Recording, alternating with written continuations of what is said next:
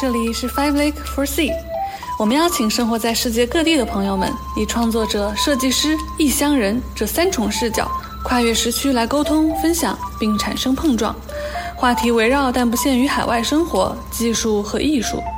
希望能带给你来自五湖四海的陪伴和故事。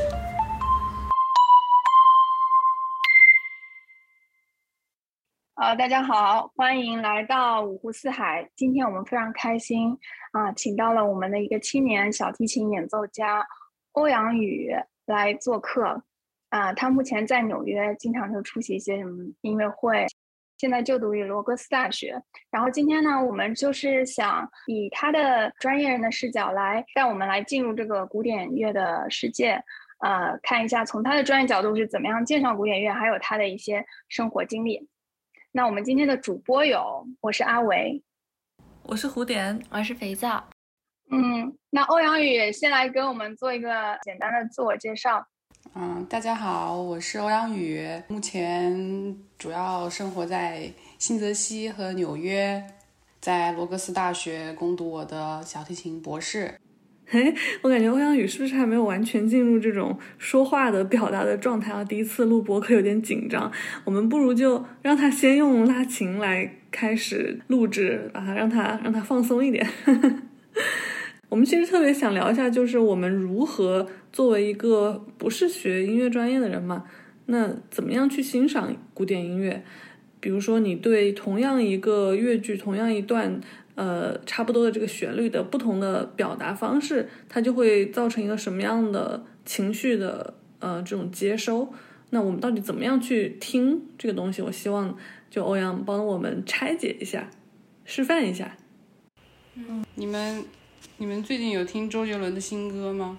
哇，有有有有有有，最伟大的最伟大的对吧？嗯，比如说最伟大的作品，最伟大的作品。如果开头他是怎么拉，他是怎么唱的呢？对，开头不是一段钢琴，来，嗯，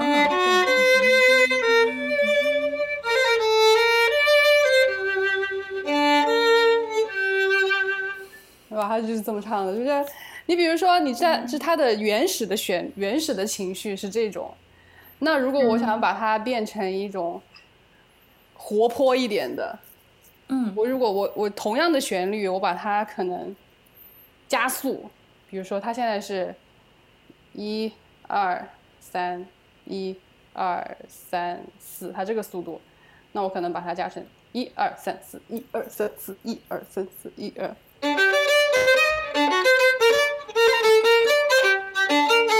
它就可能会变成一个，对它可能它的表达的情绪就是不一样了。要上上战场了，要干架了。对，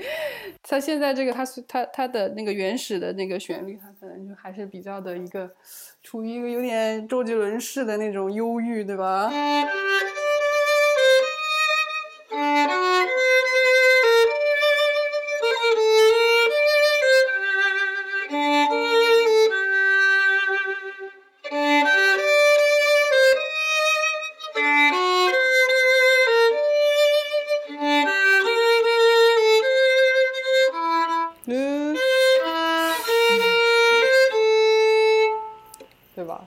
比较怎么说？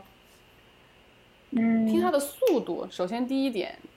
你可以从一个速度来区分一个作品它带给你的一个情绪。就是你想，你比如说，你就像这段旋律，它没有歌词，你还是可以从中间感受到一个他他想要表达的一种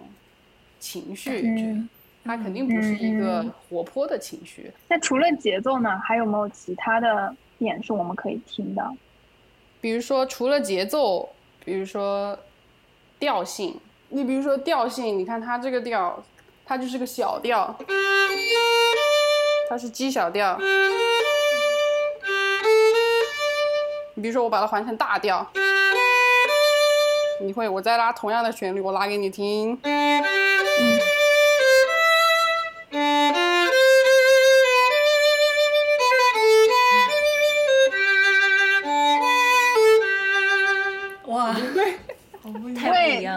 听上去不太一样？啊，这对吧个是你就会大调吗？对啊，你就会听到，你就感觉哎，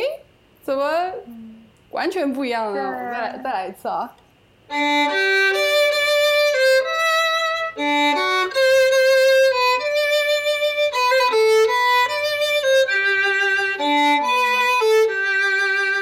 它就可能是一种，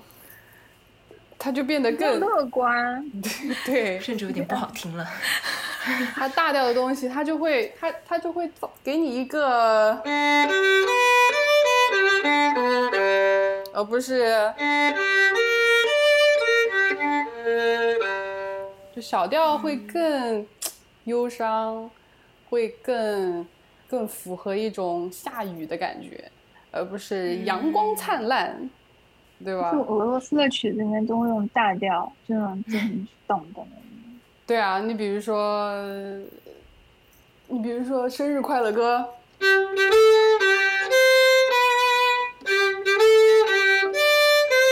都是大调。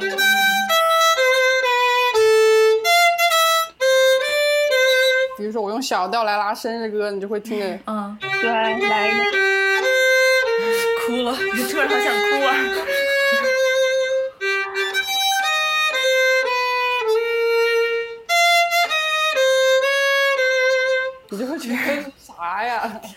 完，你不知道，就是它就会一种瞬间你的感觉就不一样，瞬间你一听你就觉得这好像不那么的，不是生日快乐歌了。对，所以大大调小调。就是大家不一定一定要去了解这个调到底是大调还是小调，但是你可以通过作曲家把这个创作的这个调性，你会感受到一些，它可能大调它就是更活泼、更光明、更阳光、更灿烂的感觉，小调可能就是更忧伤、更像诉说一些就是非常 personal 的一个情绪的东西。你就会，你比如说贝多芬的《命运交响曲》，它就是用的是小调。你比如说我头开头给它换成大调，你就会觉得，哎，感觉好像怎么就一下子就开朗了起来呢？当然，贝多芬这个东西，它可能跟他的那个，呃，他的。主题的那个呃有也有也有一定的关系，所以不仅仅只是小调的原因，但是他会选择把这个作为一个小调，也是他的一个原因，一定是他对这个交响命运交响曲的一个一个主题的一个一个很非常 characteristic 的一个东西。但从来没有反用过嘛？就比如说，我就要故意用小调去营造一些。乐观而积极而向上的感觉，这个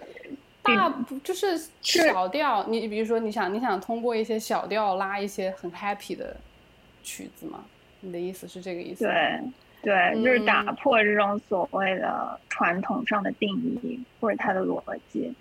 因为大小调这个东西其实也是后面的人，就是一些呃 musicologist 音乐学家。音乐学家他们呃来进行一些这种对于调性上的对调性上的这种理解，调性上的一些那个，他其实，在大小调发明之前，应该更早的是一些中古调式。你比如说中古调式就是五声，你比如说很很非常有鲜明特色的一个就是五声音阶，对，就中国风。其实中国中国这个古典调式，其实在西方的国家也是，就是两个人其实是非常融合的。你比如说，中国中国的旋律，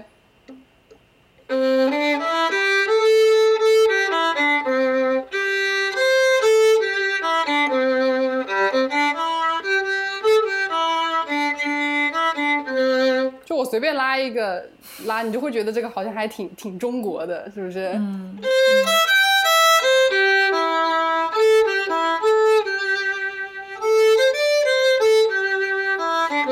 牛曲秧歌来了，对吧？就感觉好像对，就感觉很，所以它这个东西，但是你说其实中古调是它有分大小调吗？其实它它也没有分大小调，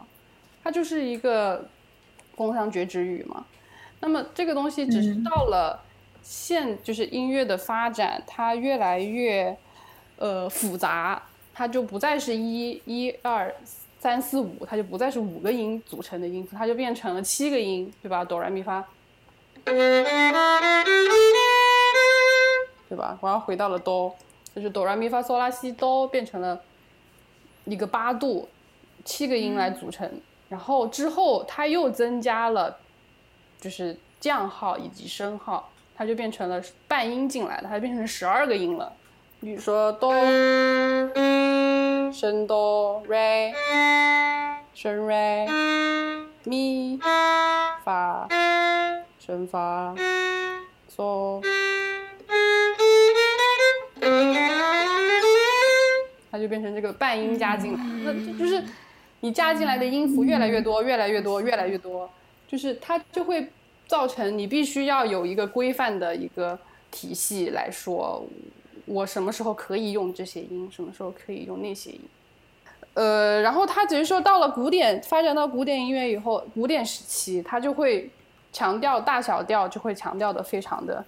明显。但是你像严维的这个想法，很有可能就是现代的作曲家就已经就想过了，为什么我不能在大调里面拉小调？为什么我不能在小调里面拉大调？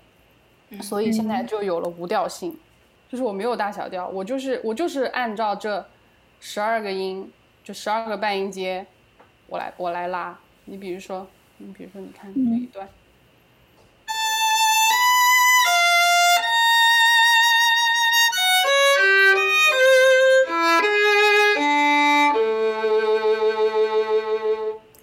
它就是有十二个音。它你能听出来它是大调还是小调吗？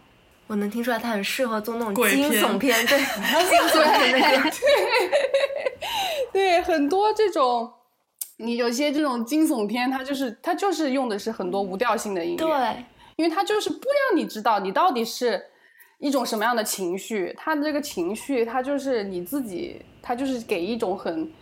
很尖锐吧，你可以说得上无调性其实是很尖锐的一个状态，因为它不传递嗯，所谓的开心、快乐还是还是忧伤，呃，sad，它不传递这种东西，它是直接的。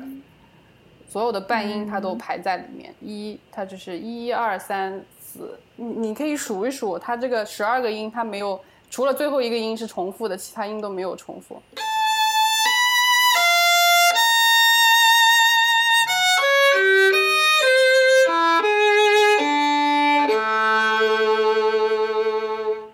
曲子是 Bartok 在一九三七年、三八年创作的。所以相当于差不多将近九十年前的作品了。所以九十年前的音乐家就已经就在想说，我们什么时候可以来做无调性的音乐了？而且他，但是他还不是无调性的音乐代代代表人物，他其实是他的东西还是他他的东西还是比较有一些有调的，还是有调的。但是之后往之后的发展就是。你就比如说，你像现在的很多音乐，它它就变成了很很怎么说，你有点可能听不懂的一个状态，就是它你也不知道他在干嘛。对，这时候咋咋办呢？就是所谓太新兴的一些太先锋的作曲方式或者是演奏方式，会给你们也带来困扰吗？就是这个评判标准好像就没有了，是不是？我觉得这个东西应该要从嗯，从一个，我觉得我们作为现在的人来看嗯现在的音乐，或多或少都会觉得你在干嘛。你像我有一次拉了一场音乐会，没有一个音符，我的谱子十五页，每一页拉一分钟，这个曲子总共十五分钟。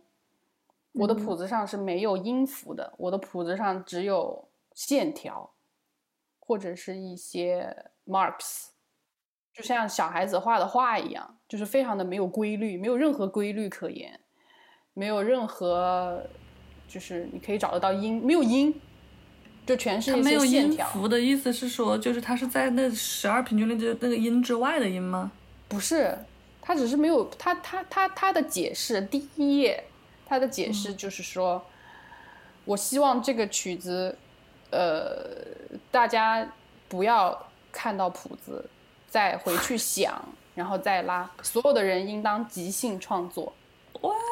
对，所有的人应当即兴创作，然后大家根据，嗯大家根据你就是你看到，比如说你看到了很多线条，以及你或者说你看到了很很很多圆圈，看到了很多这种东西，你会怎么去用音乐的形式来表达？你用你的方式，每个人用每个人的方式去表达这个东西，他看到的东西。然后整场音乐会就是投影了一个 PPT 在台上，然后指挥指挥的作用就是负责翻页，指挥 指挥就是告诉我们大家我们什么时候翻页了，我们就而且翻页也不要一起翻，翻页就是你翻你的，我翻我的，就是中间不要有 gap。然后他最后一句话，作曲家说、嗯这个作品可以被 non-musician play，但你说。你说我看到这玩意儿，我我会我会我要怎么拉呢？我就只能那我也只能，对吧？把它演奏出来，按照我的想法演奏出来。所以也许你比如说，也许这种作品它可能放到五十年后，可能它就能成为一个改变整个音乐界的东西。真的，你比如说，你像嗯你像你像莫扎特的音乐，贝多芬的音乐，他在他活着的时候不火，对吧？他在他活着的时候，他们其实很穷，没有钱。其实很多美术作品也是这样的。对，你像梵高什么的，梵高，你像常玉，他很穷困潦倒，很很惨的。他只不过他去世了以后，大家一大家才渐渐的接受了他的作品，然后才他的东西才被流传百世、流芳百世。他这个东西就是，我觉得是需要接受时间的检验。我觉得，所以你我现在，你比如说，你就像我现在去看一些可能五六十年代作曲家写出来的东西，我也许我就能知道他想干嘛。你比如说，你像我刚刚拉的那一段，你放在一百年前，那些观众听了不得把桌子掀了？你这是写的啥玩意儿，对吧？你想一百年前他们可就是听着布拉姆斯、贝多芬的人长大的呀。你让他们去听这种无调性的，他可不觉得你这写的是啥玩意儿，你这不是乱写吗？对吧？但是你想，你放到现在，你就觉得哦，没有任何问题。但是你现在的东西，你放五十年后，你可能也觉得没有问题了。只不过在当下，我们可能会觉得这些东西听不懂，你不知道他想要干什么。但是也许，也许这个作品可能几十年后就没了，没有人再会把它翻翻翻出来，这也是很有可能的。所以就是，嗯，你也不知道什么时候就这个这个音乐的走向会我会往哪个方向走。比如说像现在，像现在我们音乐从古典的很古早的调调式，然后一直发展到有了大小调，有了和声，然后再慢慢的又发展到了这种无调性，这种十二十二音的一个一个一个调性中。它可能现在再往后发展，它可能就进了，比如说极简主义 （minimalism），就是它一个片段，它可能整首作品都是在重复这一个片段。嗯，是不是像久石让的作品会有一，你会说它是比较极简的吗？久石让吗？久石让的作品，嗯它应该是，嗯，我觉得应该是古典跟流行的一种结合吧，因为它更多的嗯。还是，比如说创造一些，嗯，动漫的音乐，比如说你甚至可以把它归类为电影音乐，嗯，就是它，它肯定，它它肯定要，呃，去照顾到大众的一个审美，大众的一个听觉的一个享受，就像，就像我刚刚给你拉的，比较，你想给你拉 b a r t o 的那个片段，你就会觉得这是啥呀？我让你听一整场，你可能都会觉得这是啥呀？但久石让的东西很好听，是不是？嗯它有很多的，它有很多的旋律在里面，它就像歌一样，嗯它有很多的旋律，它有很多的让你跟它的那个画面结合起来的一些一些一些一些东西在，就像就像你嗯有时候，就像你你看那个嗯电视剧或者电影一样，特别是电视剧，到了某一个环节，它的那个背景音乐就来了，DNA 就动了，是不是？它背景音乐就来。你就像你韩，你就像那个什么韩国的偶像剧、台湾的偶像剧，它经常一到什么事情，那个主题曲就响起来了，就是它就是嗯对对对这种。久石让其实也有一点点，它其实很多时候它的主题其实是在一直在重复的，它其实是为了它有一种加深观众从听觉和视觉的一个双重对于这个某一个事件的一个一个一个应该要应该要怎么说一个 match 的一个感觉。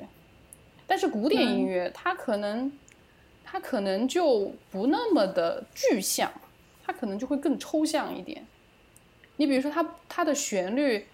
作曲家不会说我同一条旋律我要给它重复好多好多好多好多遍。这个在古典音乐，你比如说你从现在当然已经是可以的了，你像 minimalism，你重复一百遍。但是你放在古古，你放在 Baroque 时期，你放在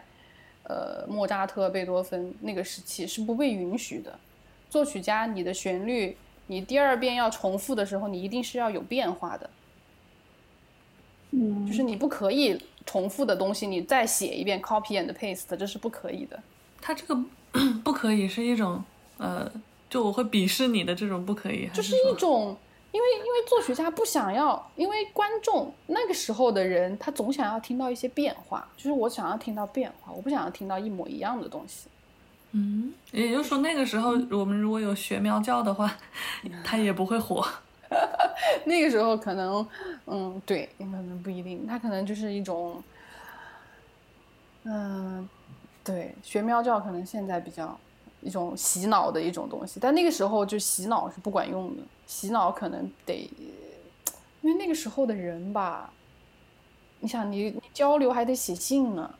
你一封信你写过去还得好长好长好长时间呢，你没有电话，没有短信，大家就埋在家里干自己的活。嗯，那你会从这种时间的横轴来看，就是我们观众的这个心，比如说像我们也看很多抖音，有所谓的抖音神曲，就似乎我们已经习惯去听很多习惯的，就是重复的音乐，让我们感到很放松或者很容易听。你会说这是一个我们鉴赏力，就大众鉴赏力是在退化的一个趋势，这可能有点悲观，还是只是说它现在不一样了？古典音，我不，我不，首先我不认为这是一种退化了，我觉得这是一种时代的发展。首先，因为大家人人都有手机，这个东西它存在，它即是合理的。它而且它这么的火爆，它一定是有它的。你看我有时候我也会看，我也会看小红书，那种宠物的我也很喜欢。我觉得它更像是一种大家放松，大家可以选择不同的渠道来进行一种嗯放松。就有的人他就是觉得这种他很放松，但是也不妨碍他可能会去听音乐会，他可能会去听看电影。所以我觉得每个人他可能他的选择就变多了。如果他想要进行一些，呃，当然我们的主题是古典音乐，那么他想要进行一些古典音乐的赏析的时候，先不要把这个东西变成是一个我一定要。怎么样，很怎么样的一个事情，先把它就变成一个很普通的一个事情，你就把它当成一个你的起床，你起床了你就点开一个，呃，一个一个音频，你比如说一个钢琴曲、一个小提琴曲或者一个交响乐，你就把它当做一个背景音乐放着好了。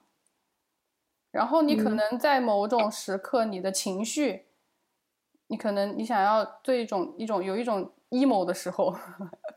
你 emo，当你 emo 了，你可能想着，哎呀，我是想更 emo 呢，还是想让我自己开心一点呢？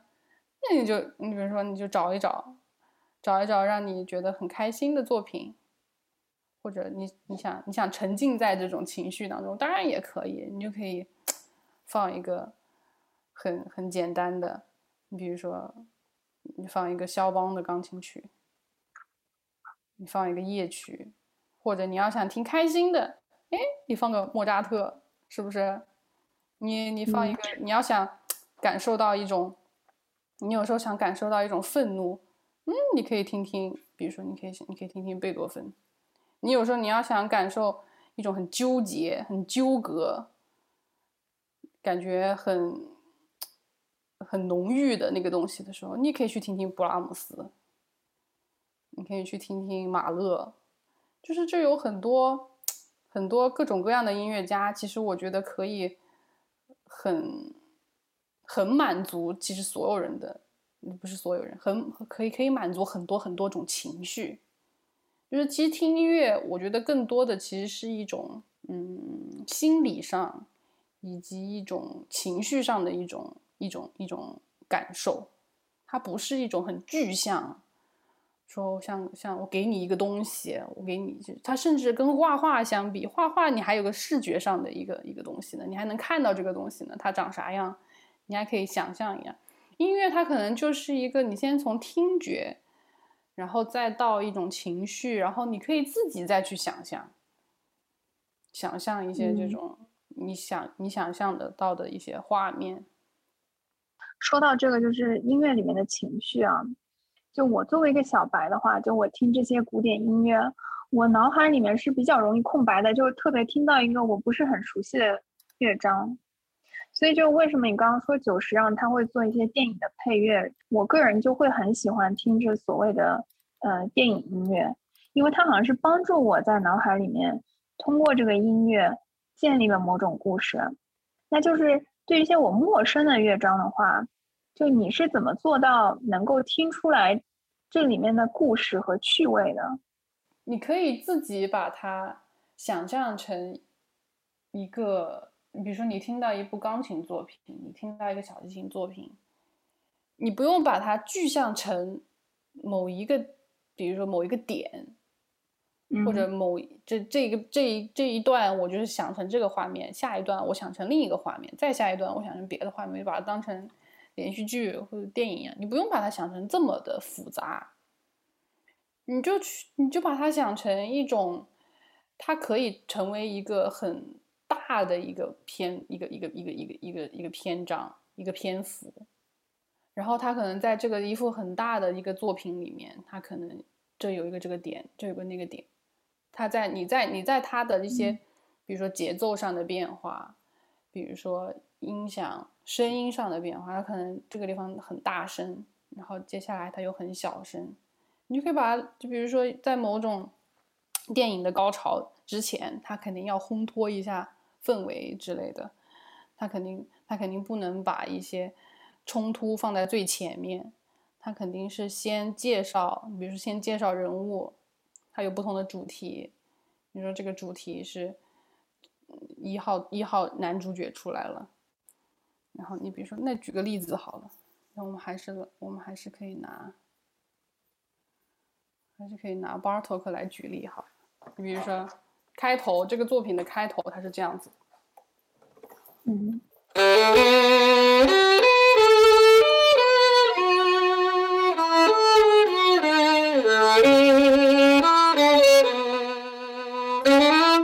它是这种，那我先不说，你们是什么感觉呢？反派。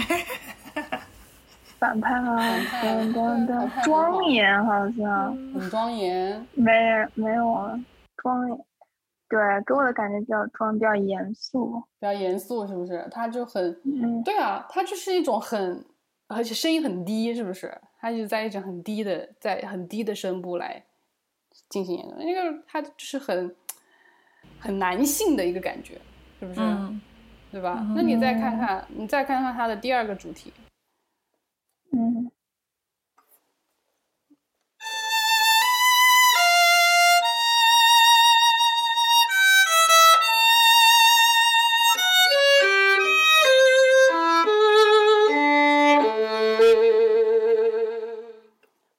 他可能给你带来的感受是不是又又完全不一样了？跟开头的那种很男性的、很很有节奏感的，比如说很庄严的、很反派的。他这个可能就更，你甚至可以感觉他他的节奏，首先他的节奏给你的感觉就不那么的强了，对不对？开头的强强度是，它是哒哒哒，它很很有那个节奏感。嗯它第二段它就很很柔，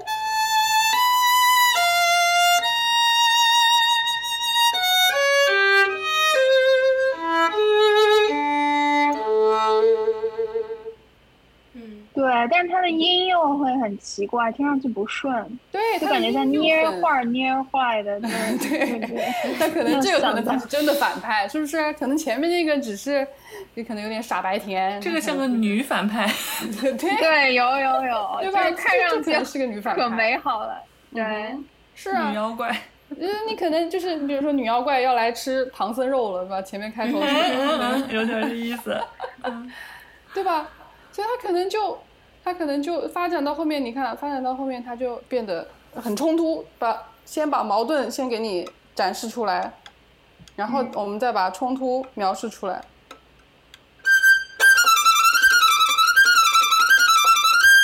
这个就冲突就来了，对不对？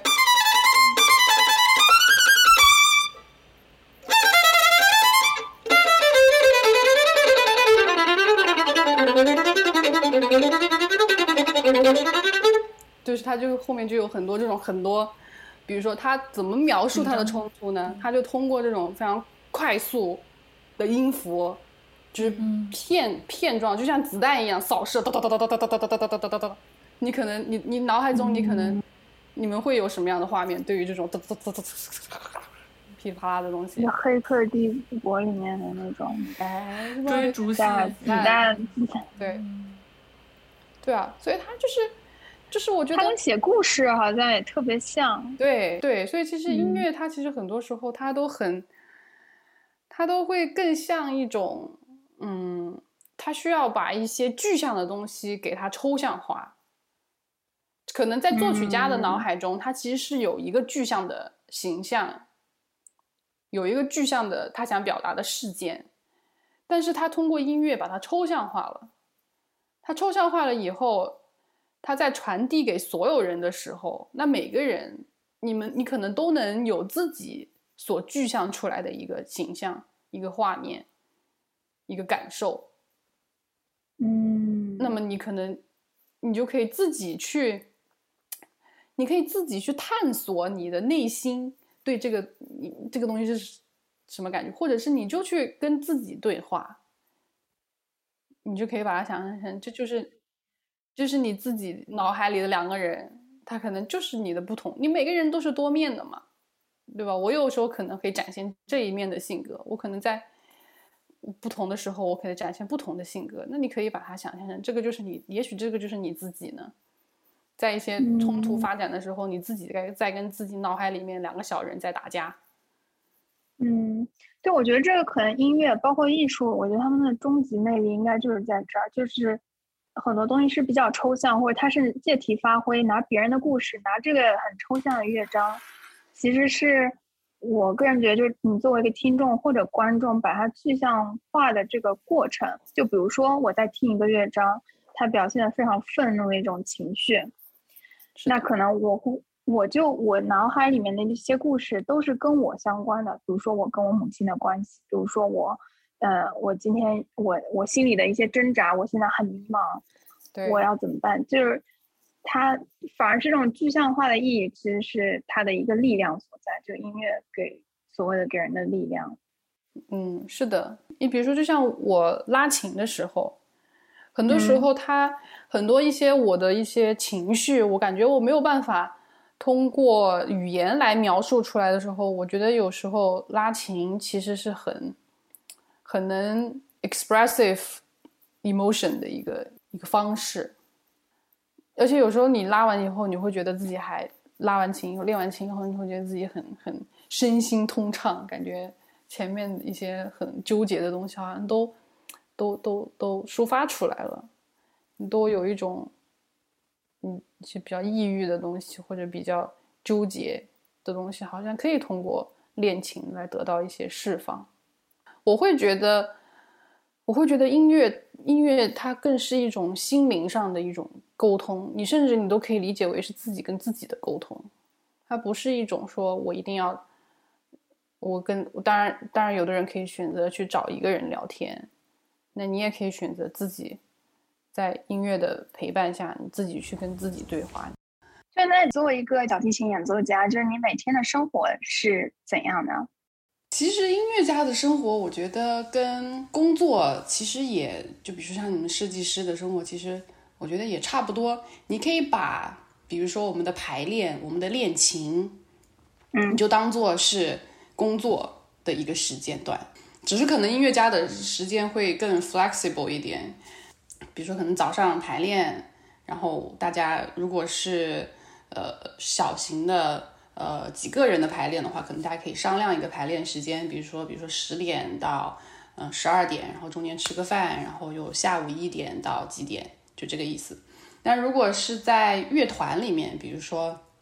大的 symphony orchestra，比比如说纽约爱乐、上海交响乐团、中国爱乐乐团，就这种职业乐团的话，那他们也是有一个固定的 schedule 的。你像之前我在之前我在上海爱乐乐团工作过一段时间，那个时候他们就是早上十点排练，然后排到大概十二点半，中间会有大概一个小时的休息时间吃午饭，然后再从下午一点半再排两个半小时，排到了下午四点或者四点半左右，然后就结束，一天的排练时间就结束了。现在比如说你准备一场音乐会的话，这个排练整个流程是怎么样安排的？如果要音乐季的话，比如说交响乐团里面，音乐季一般就是排练大概三三到四天，然后每每一天就是大概按照早上十点到下午四点的这个时间段来排。然后到了演出当天，演出一般会放在，比如说礼拜五的晚上或者礼拜六的晚上，一般是会在礼拜六的晚上，因为大家都比较有空嘛，可以来听。然后礼拜六那一天呢，上午就没有排练了，上午就是休息，下午就会有一个走台，就是叫 dress rehearsal。dress rehearsal 一般都会，呃，时间可能会大概比较短，最多不到两个小时吧，就是相当于把音乐会的这个内容大概粗略的稍微过一下。可能一个音乐季一般都是从八九月份开始。然后到来年的四五月份结束，可能每一个月都会有至少一到两场的音乐会，对，然后可以所所以差不多可能就是隔一个礼拜就要排一个音乐季的东西，音乐会的作品，然后期期间的话，可能比如说会有一些呃别的演出，别的商业的演出，或者别的什么样的演出，当然这个是作为一个职业的交响乐团。的小提琴手他要做的一些事情，那音乐家其实还有分，比如说，你像像我现在的身份，我现在是学生，我现在是博士生，那么那么我的生活可能就就会跟学校里的更更息息相关一点，比如说我要参加学校里的课程，一些文化的课，然后以及一些呃乐团的排练，然后以及一些室内乐的演奏。一些独奏的演奏，所以其实可能，嗯，就博士生其实也挺忙的，就可能从早上，比如说我们可能九点钟就要开始上课，然后你上到十二点，然后中间可能有你可以安排你的休息时间，但是你可能你你也没有休息时间，因为我曾经有一次从早上九点钟一直。一直一直一直一直到了晚上大概十点钟才结束。我这一天的生活，然后我中间可能只有中饭，就可能只有半个小时，然后晚饭可能也只有半个小时。对，因为会有很多的排练，各种各样的排练。对，那我给你东西很好奇啊，就比如说我自己会买一些 CD 嘛，就是也是这些音乐会后来现场录制。就比如说在，比如说二十世纪吧，或者是以前，因为我们还没有这样子的科技，可以把这种现场的这种表演形式记录下来。所以你去音乐厅听一个音乐会，是你唯一去感受这个音乐的一个途径。但现在我们有非常多的其他的方式去做这件事情。就这方面，你有没有思考过？就对于古典音乐，这意味着什么？我觉得，其实录音、录像的发展，互联网的发展，其实对古典乐，我觉得是一个很好的一个。传播的一个媒介。因为你比如说，就就像我小时候，我小时候，你比如说我要去找一个，嗯，什么录音，比如说演奏家的录音，演奏家的什么交响乐团的曲子，我可能必须得要去到一些音响店去买 CD，就没有这就是不可能，我可以在网上可以找到一些什么视频这种东西，就是根本找不到的。而且你想，中国的这个古典音乐的发展其实是比较。呃，可能也就是到了近近可能半个世纪，才比较的嗯多人去了解到原来还有一个这样的，比如说小提琴、钢琴，对吧？什么长笛这些乐器，可能才渐渐的进入到大家的视线里面。但是这个东西其实它毕竟是一个，就像大家说会说这是个西洋乐器。就它可能在欧洲，在他们地方其实已经发展了几百年了。十八世纪的时候就已经，就像我们现在演奏的一些作品，比如说莫扎特、贝多芬、巴赫，然后什么柴可夫斯基，嗯，布拉姆斯，就就很多很多，他们其实都是欧洲的作曲家。嗯，他们，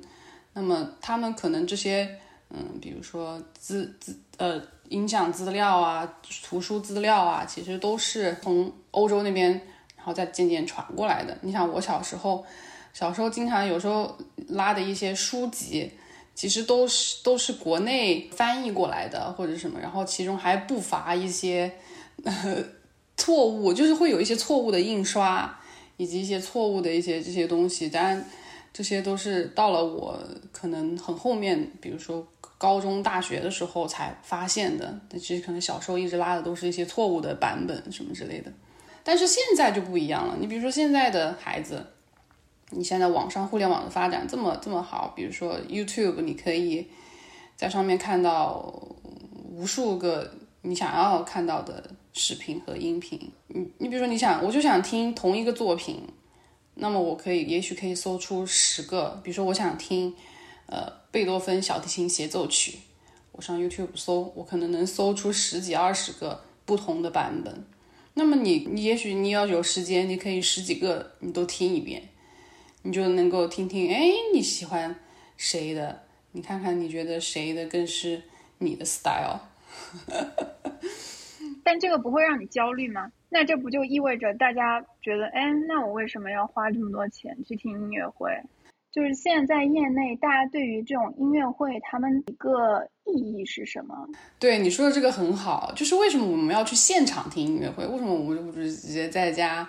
直接放个 CD，放个如果要再所谓的高级一点，我放个黑胶唱片？就是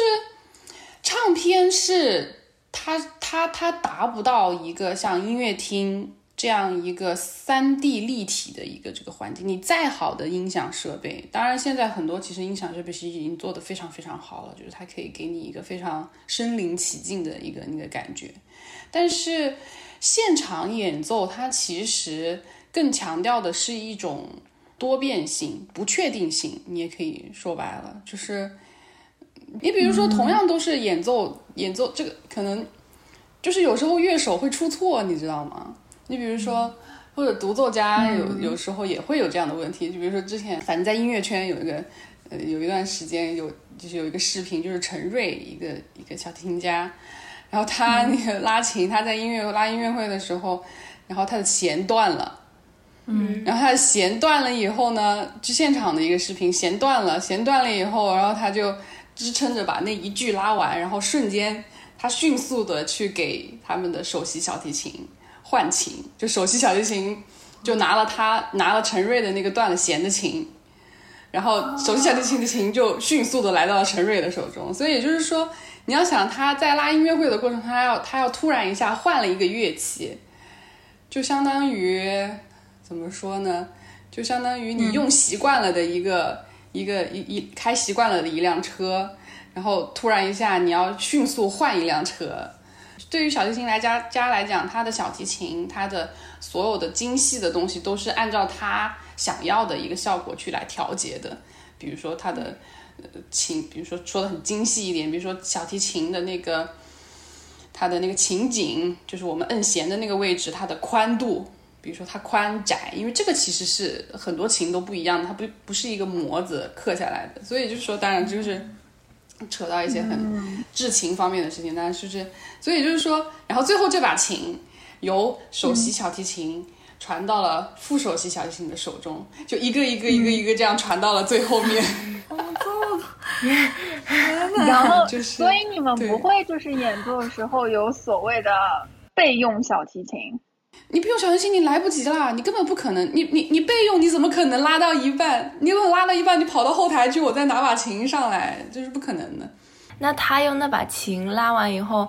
你你身为专业的，你会有听出来跟他之前弹的拉的有什么区别吗？那肯定会有区别啊，但是这个这个东西，嗯，这个东西怎么说呢？他换了一把琴，他肯定会会，当然这个琴它的那个，比如说，说不定打个比方，说不定这个同样的一个赛车手，我们还是拿赛车举例哈，同样一个赛车手，他自己那把琴是一辆法拉利，但是首席小提琴呢，而且它可能是一辆非常顶配，就是已经按照它的那个顶配级的，就是最最好的赛车。可能我对赛车也不是很了解，嗯，就是 兰博基尼是不是比法拉利更高级一点，还是怎么的？Whatever，没关系，我也不了解。来，对，那可能首席小提琴可能的的琴可能就是一个奔驰、宝马，嗯，就即使是同一个人开，那么他的这个比如说所谓的琴的马力、琴的动力不一样，那他可能打出来的效果也不一样，嗯，就是就是可能会有一些这种这种，当然肯定他自己的琴肯定是最好的。然后他最后很搞笑的是，他从他的那个西装口袋里有一根备用的弦，然后他拉到一半，他拿着他拿着 他拿着手机小提琴的琴。拉着拉着拉着，找到了一个空拍，从兜里掏出了那根备用弦，然后扔给了首席小弟，扔在了地上。然后再一个一个传过去吗？哇，这对，他就是扔在了这样，因为可能这把琴最终会被传到，比如说最坐在最后一排的那个那个人的手中，然后可能他就会，他也他肯定不会在乐队进行中换这根弦，但可能比如说到了后期，就说中场休息的时候，可能可能这个琴就会 拿着这个备用的一弦，就说明其实可能独奏家自己心里也清楚，就是这根弦会会被拉断的概率有多大？可能他在家里就经常拉断这根弦吧，拉断一弦最外面的最细的那根弦，所以他就索性就每次上台前就备着，结果没想到还真的给他用到了。哦，所以这是常见的，嗯，拉拉断弦是常见的一种情情况。拉断弦怎么说呢？嗯，并不是很常见，这应该来讲是非常不常见的一个一个一个行为啦。就是因为毕竟你比如说你要上台，我们要上台，特别是独奏家，他们换弦的频率是很高的。你比如说，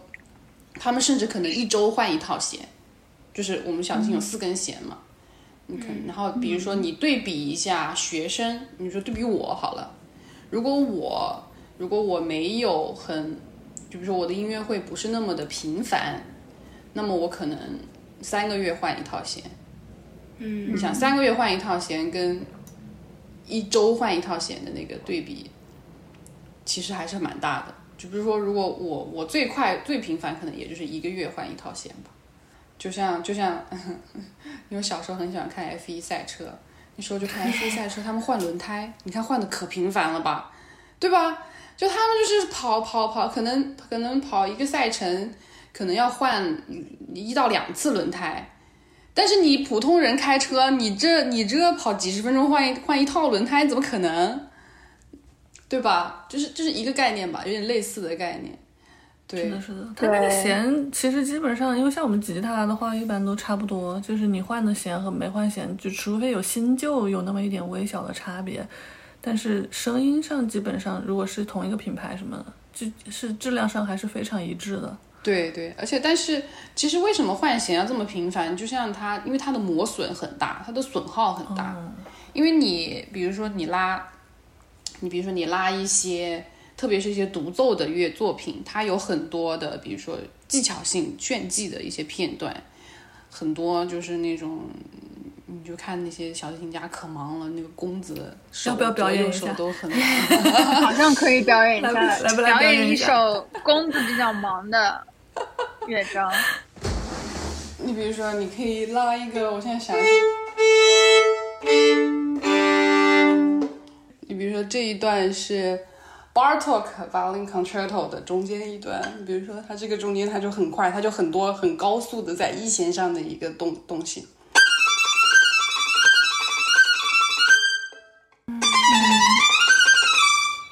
它就有很多这种，如果你要长期一直在这个很很很快的这个这个地方演奏的话，它就很容易它的一弦它那个张力它就会受不了。比如说后面还有很多这种和弦，就有很多这种，还有这种很多这种东西，它就会，它对琴的这个嗯。它的声音的张力以及它的弦，它能不能支撑，它可能一下子它就到了某一个临界点，它就嘣，它就它就会断掉。因为我在想那个什么弹钢琴的那个九一九零零那个弹那个钢琴的哥们儿，那个电影里面，他就说他斗琴，然后弹的巨快，最后那个钢琴的那个、那个钢丝可以点烟。但是我在想，小提琴你拉的巨快，你是海上钢琴 师是不是？嗯，海上钢琴师，对对对对对。小提琴倒不至于点烟，我觉得这个这个 这个点烟是属于有点艺术夸张的一个一个手法，但是确实。之前有一次钢琴比赛，你这样说到钢琴，之前有一次 Tchaikovsky，、应该是 Tchaikovsky 钢琴比赛，手弹出血了。哦，对，就是那个前一个人弹完以后，后一个人再上去的时候，整个钢琴上全是血迹斑斑，就是小提琴会不会弹出血拉出血呢？嗯不会小提琴不哦反正会吗嗯，因为小提琴我们的手指上会有茧，就是它会像比如说你弹吉他，它的那个手指尖上会有一些茧，然后这个茧其实也就是一种呃长期的摩擦，然后手指自自我的一种保护。但是钢琴被弹断弦也其实也也挺常见的，钢琴的弹断弦啊，啊，因为钢琴是怎么发声的呢？就大家看到钢琴就是一个黑白键嘛，但是你会看到黑白键的后面有很长一节，就是它的那个屁股，嗯，它的里面其实装的就都是弦嘛。嗯，然后钢琴其实是一个打击乐器。如果你可以把钢琴，如果你们以后嗯有机会可以能够看到钢琴内部构造的话，你会发现其实钢琴是通过敲击，它是它它是通过摁键，然后琴键会有一个锤头，有个然后打击那个弦，然后才发声的。那么，那有时候如果这个力度，如果你长期一直打打击某一个某一根某一个音的话，它其实是有可能会把那根弦给打断的。嗯嗯，对。其实我刚刚也想聊钢琴，我觉得两钢琴好像跟小提琴就乐器方面不一样的一个点是，小提琴它特别好携带，所以每次你是不是去音乐会，就是带的是你最长最顺手的就我自己的那个小提对琴。对，但是钢琴的话，它其实每一次音乐会，它不可能带着一个钢琴走，对吧？一般大家会，就用现场的某一对，个现场的。钢琴是的。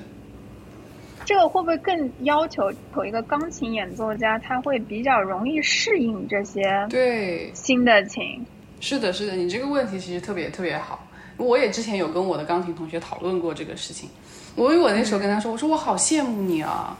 因为我们出去演音乐会嘛，我们我们室内乐，我们我们的一个三重奏，就是我我一个小提琴，然后一个钢琴，然后一个大提琴。就那个时候，我们就很羡慕钢琴，因为他只用背个书包就可以了，背上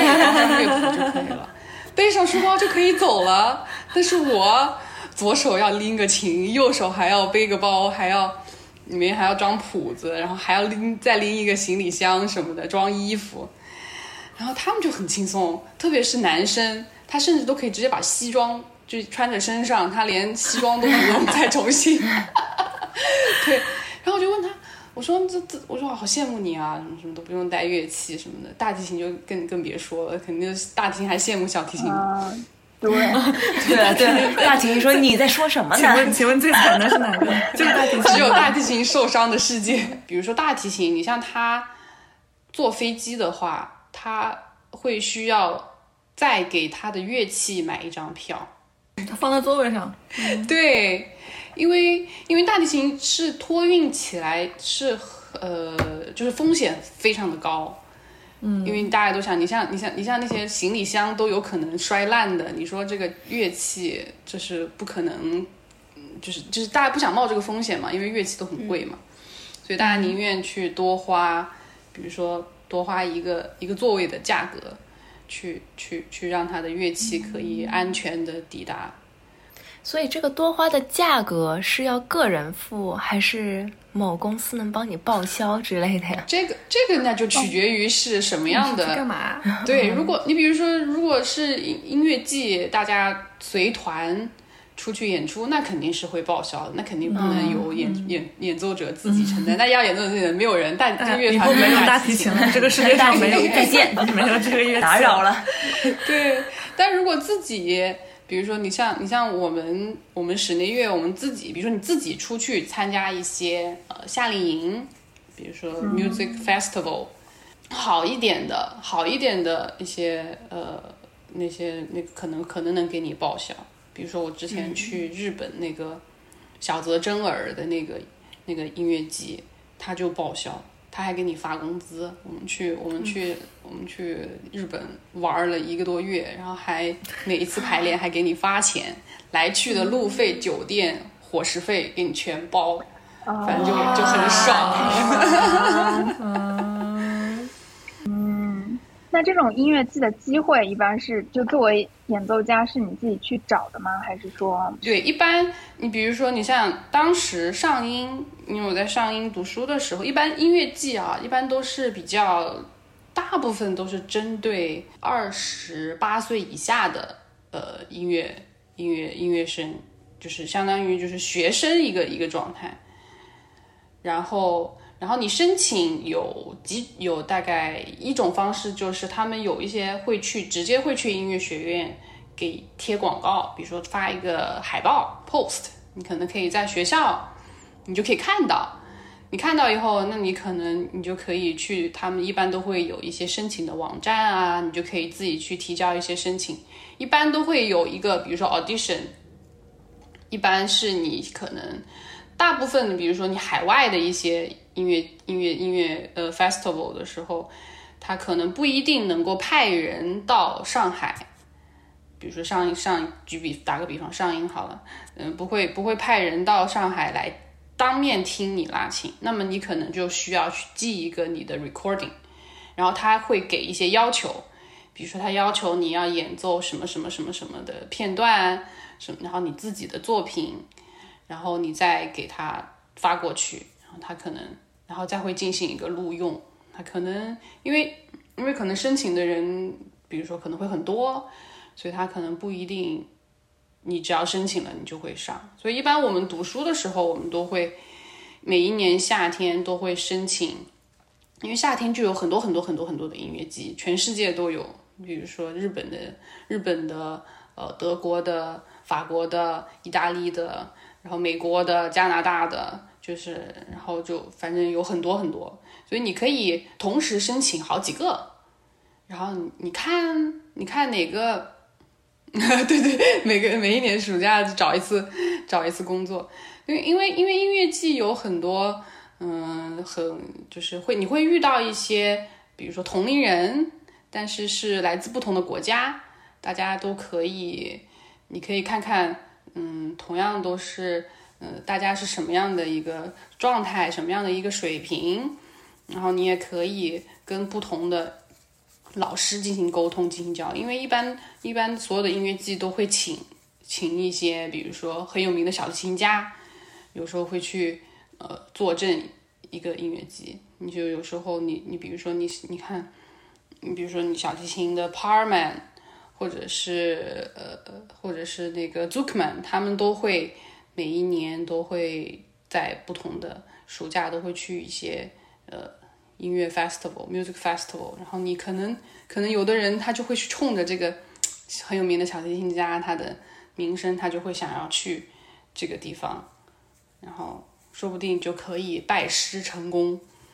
然后说不定以后就可以跟他上课，跟他进行学习。但对，因为所以所以他针对的年龄都是比较小的，对他都是一些比如说。比如说大学生、初呃高中生、初中生，其实好像应该也可以参加。他应该只是有，他应该有年龄限制，但是可能初中生，比如说未成年，他可能会需要，比如说家长的一个所，嗯，可能会要签一些什么 agreement 之类的，因为毕竟是一个未成年嘛，他还要出国什么的。就更像是给年轻演奏家或者音乐人这个。机会是发掘这些比较有才华的演奏家，这样是的，是的平台，是的，是的，是的。那等到就是，比如说你年纪比较大了，就你比较成熟了之后，怎么样去，怎么怎么找工作？就说说的说白一点，如果我们要找工作的话，比如说我就以我自己举例好了，我小提琴，那么我们一般就是呃三种吧。就是就是三种的呃不同的工作种类，第一种就是去乐团 audition 应聘，你比如说你去乐团应聘，他可能就是每每一个有很多乐团，他可能会不定时的去，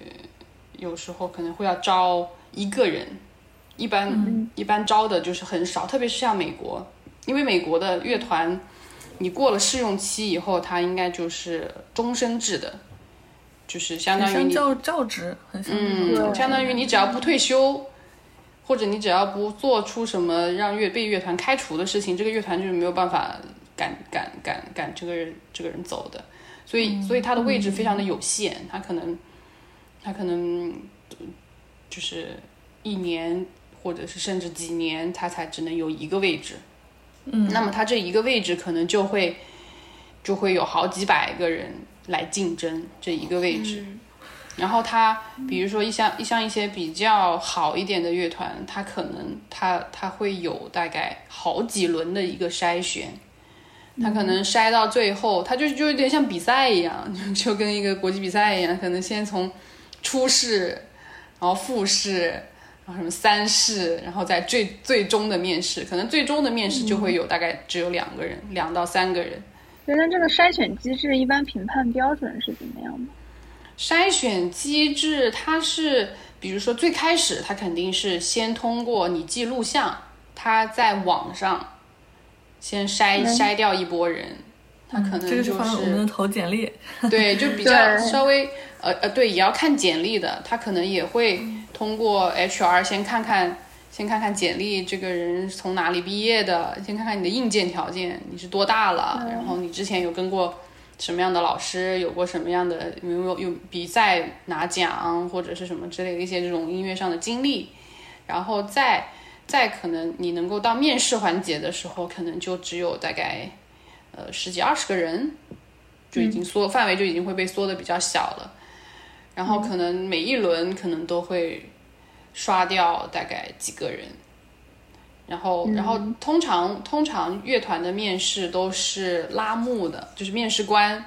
看不到舞台上拉的人是谁，这样可以保证一个公平性、公正性。对，不然不会因为你长得好看，看设计，或者是你是你，或者你是你认识其中的考官，然后他就给你分儿打高一点，他就不会有就不会有这样的事情。然后，而且是最好，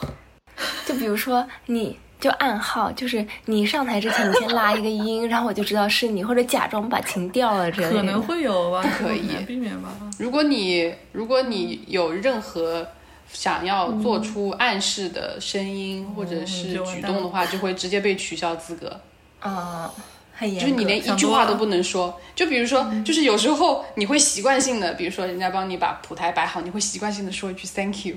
之类的，是不是？不能说，不可以说。就是一个字都不可以说，就是你除了拉琴，你除了发出你小提琴应该要发出的声音以外，其他一个字都不能说。但是其实你像我们考音乐学院也是这样考的，我我当时考上音也是这样考的，就是大都是拉幕，就是底下你也不知道底下坐了谁，就有的人会觉得拉幕很、很紧张，有的人会觉得拉幕很轻松。嗯，因为有的人会觉得我反正看不到台下有多少人，我就当做我在自己家练琴好了。那有的人就会觉得，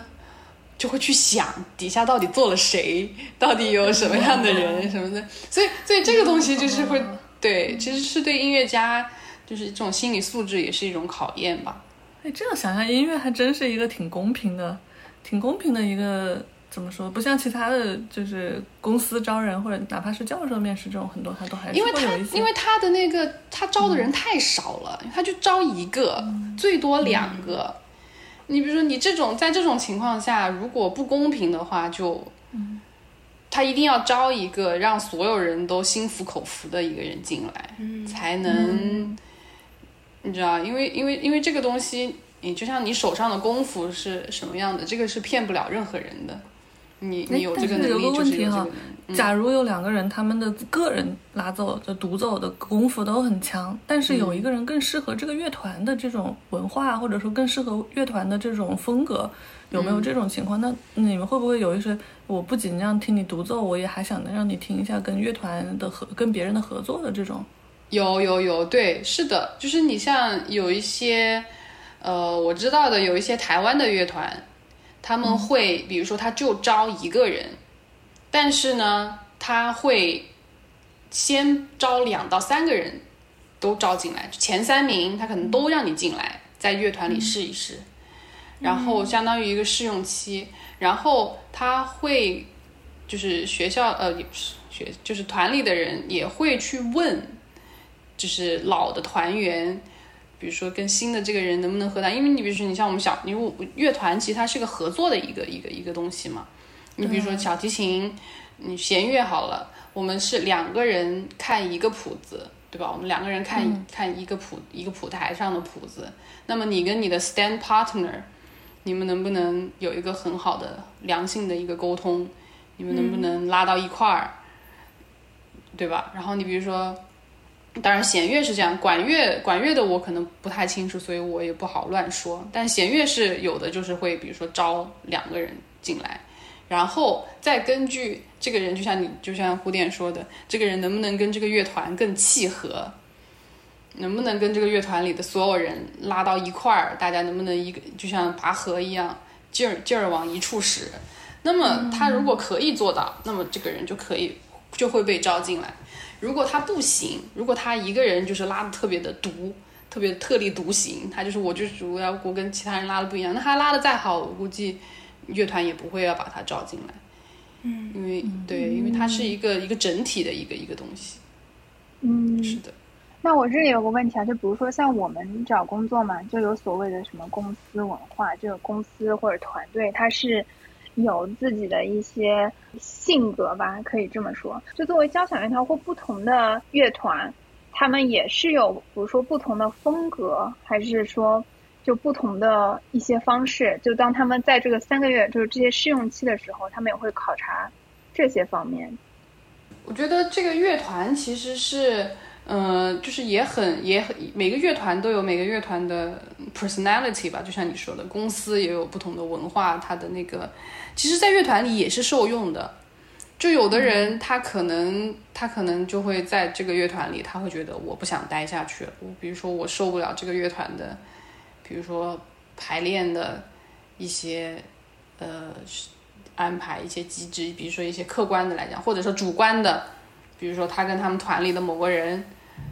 关系不好，然后那个人，因为其实乐团你想这么多人，我觉得不会比公司里的人际关系要容易，为什么呢？因为这些人排练一百来个人，在一个空间里排练。就是他连公司里面不是有时候还会有一些挡板嘛，他连挡板都没有，就是就是你想你这一天你要有几个小时，都是要跟这些所有的人要相处，就是你要你要怎么样要，比如说就像就像你作为当当你是一个求职者的时候，那你肯定会想我要怎么样可以融入他们，但是当当即使即使可能你会觉得。你不并不想融入他们，但是你为了你这份工作，因为可能团里的人要考察，哎，这个人合不合群啊？然后万一有的人说，啊，他不合群，那他就会觉得啊，这个人是不是性格不好？是不是，比如说怎么样？但我我觉得是这是很有可能的啊，虽然，对吧？然后，那如果当一个人如果他已经处处在一个，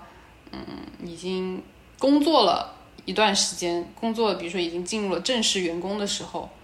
那他可能如果他觉得这种。呃，公呃乐团里的这种文化，他不喜欢，那他也是可以选择跳槽的，他也可以选择离开，对吧？然后可能去找到一个他喜欢的一个一个乐队乐乐团，我觉得是也是很正常的，就是就是嗯，因为因为虽然虽然是大家都是拉琴，但是毕竟生活以及工作中你的一个精神状态也是很重要的，因为不想。每一天都精神压力很大的去上班，就是也是一件挺痛苦的事情的。嗯，是的，所以我觉得，也就是，这也是为什么有的人会选择，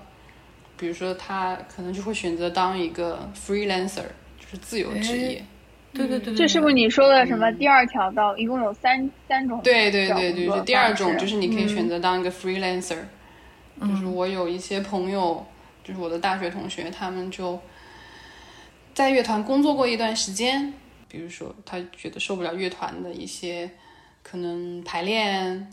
时间太长，工作压力、工作内容太多，然后可能工作压力太大，然后或者是对就觉得他可能觉得工资工资不够满意，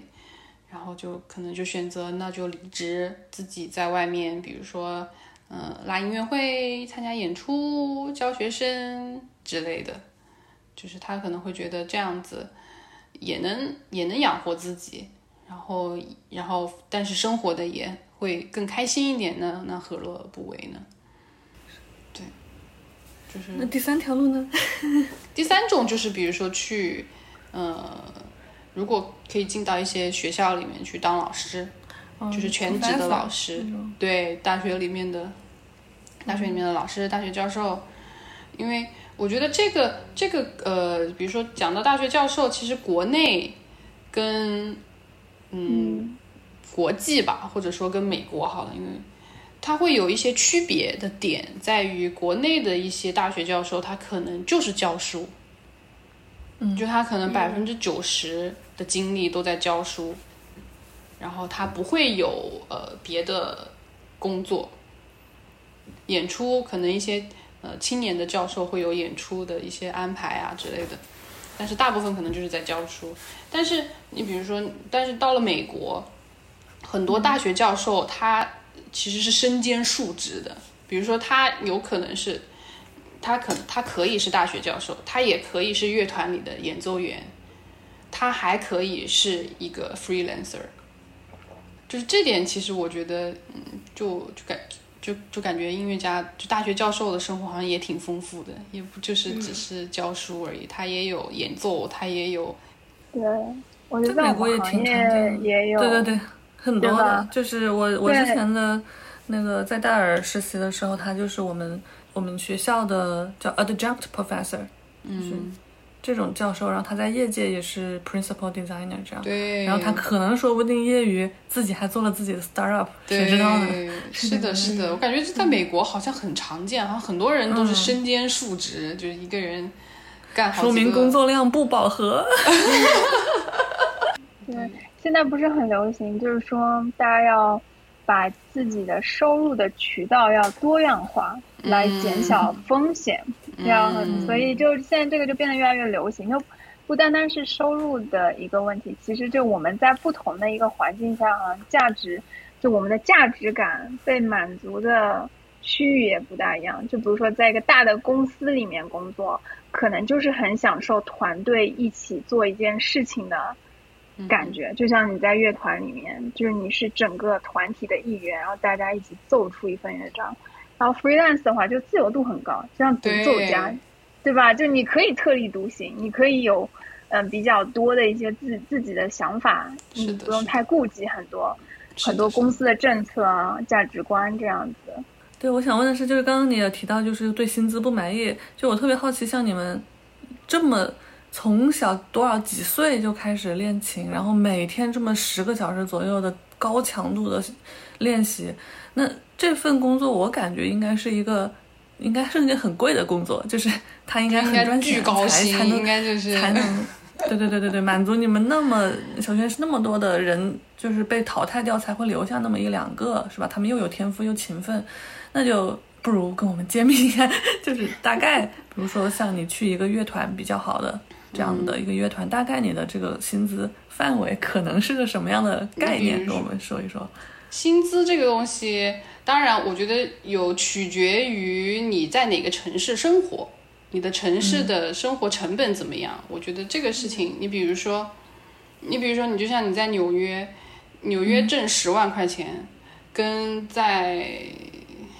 比如说，再换一个稍微消费水平低一点的城市，啊，休斯敦，休斯敦行，休斯敦挣十万块钱，我觉得它可能概念应该是。不一样，纽约可能十万块钱估计够够刚刚够生活吧，可能租个房子就要去掉一大半了，然后还有吃，所以音乐，我觉得音乐这个这个他的工资其实我觉得只能证明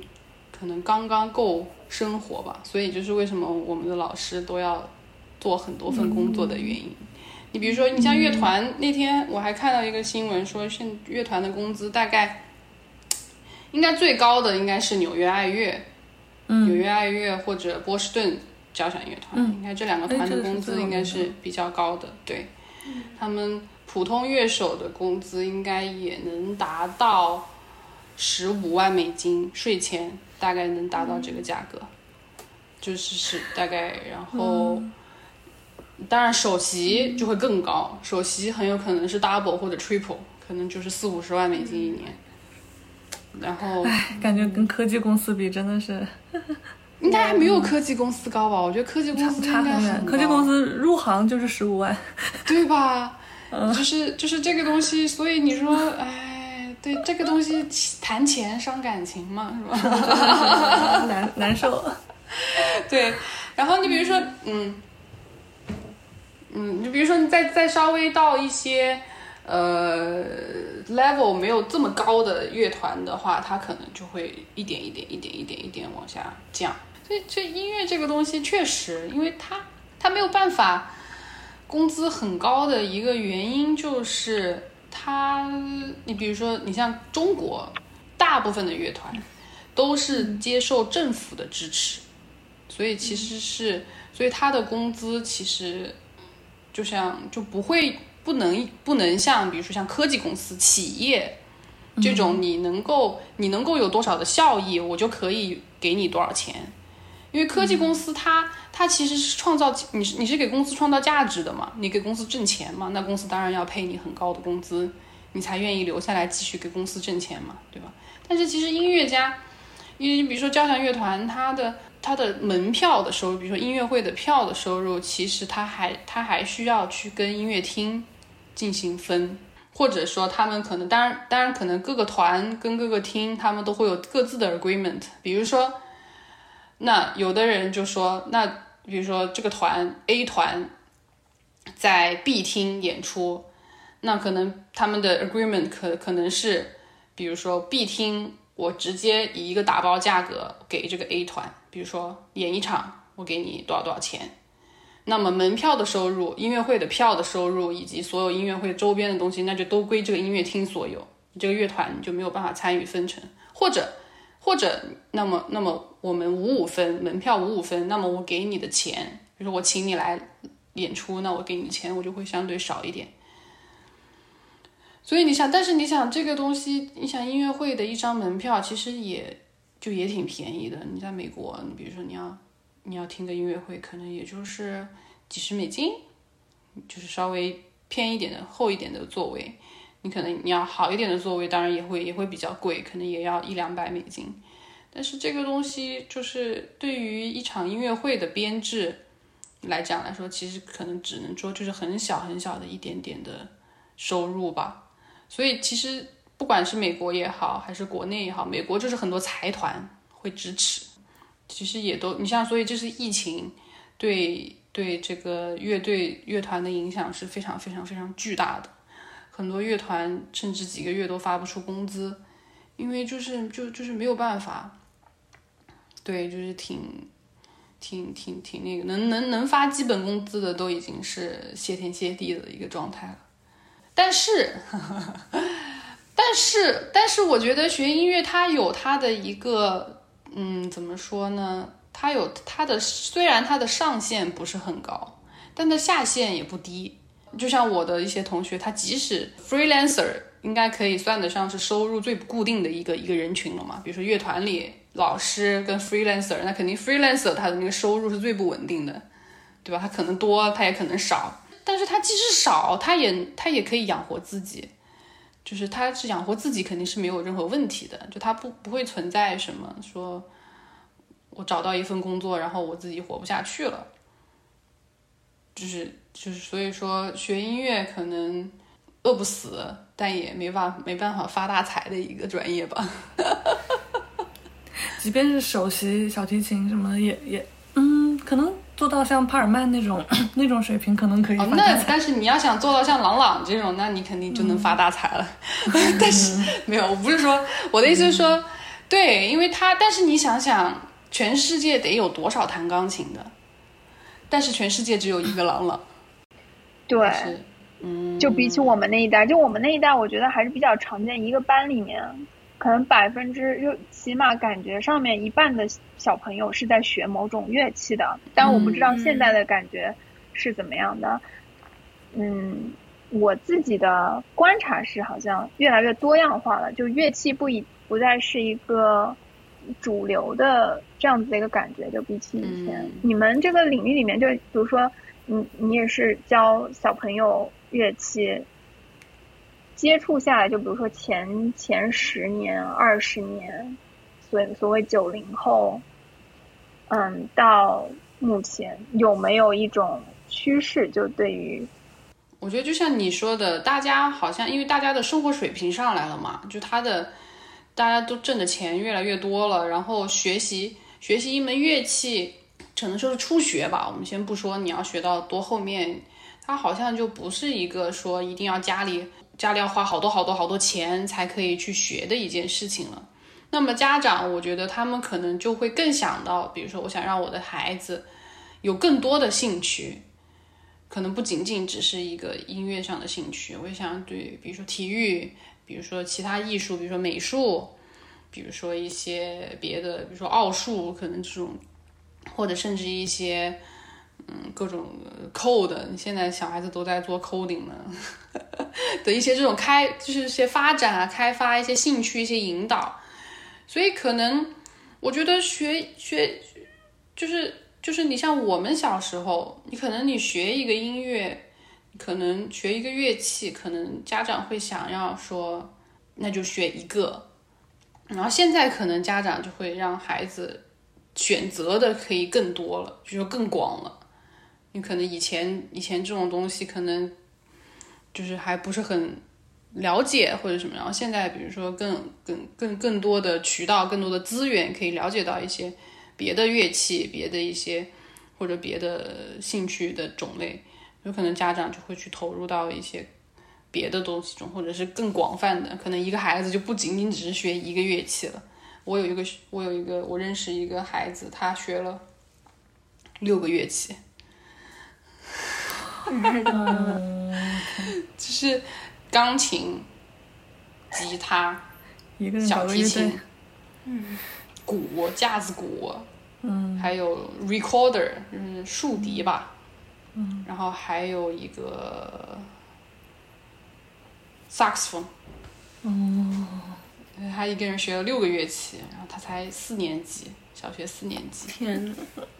所以就是，那你说钢琴、小提琴，那他都学了，对，所以我觉得怎么说呢？他可能这个以后、以后、以后就会变成一种，嗯，就是可能很多人都会在小时候会接触一些这种音乐的培养。其实我觉得这是一件，嗯，挺好的一个事情的，因为其实学乐器对于锻炼一个人的专注能力，嗯，其实是。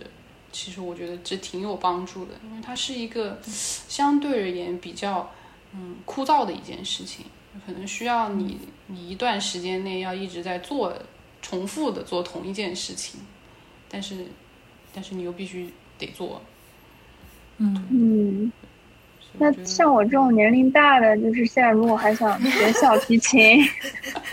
还有希望吗？就感觉小提琴它是一个其实特别需要非常早投入，它跟钢琴感觉还不一样，它的那个捏弦什么都感觉是非常就更加微妙一点。就这方面有没有给我们听众什么建议？就如果你已经过了所谓的最佳学习时间，想要学习像小提琴这样的乐器，小提琴，小提琴其实大人大人也可以学，而且很多很多情况下，特别是初学的时候，其实大人的接受能力是会比小孩子更强的，因为小孩子你可能理解力上，对你可能你可能大人你比如说一遍，大人就就知道了，而且能记得住。可能小孩子你可能得说一百遍，你还要一直重复，一直重复。所以其实初学对大人最最大的一个也许会吃力的点，就是在于大人的手指已经比就是比较固定了。比如说有的人他的手指可能会比较的硬。嗯，他就比如说他可能弯曲，因为拉小提琴你手指是要弯曲的嘛，你可能弯曲下来，然后你还要摁弦，他可能比较容易紧张，就很容易就就就变得很僵硬、很紧张，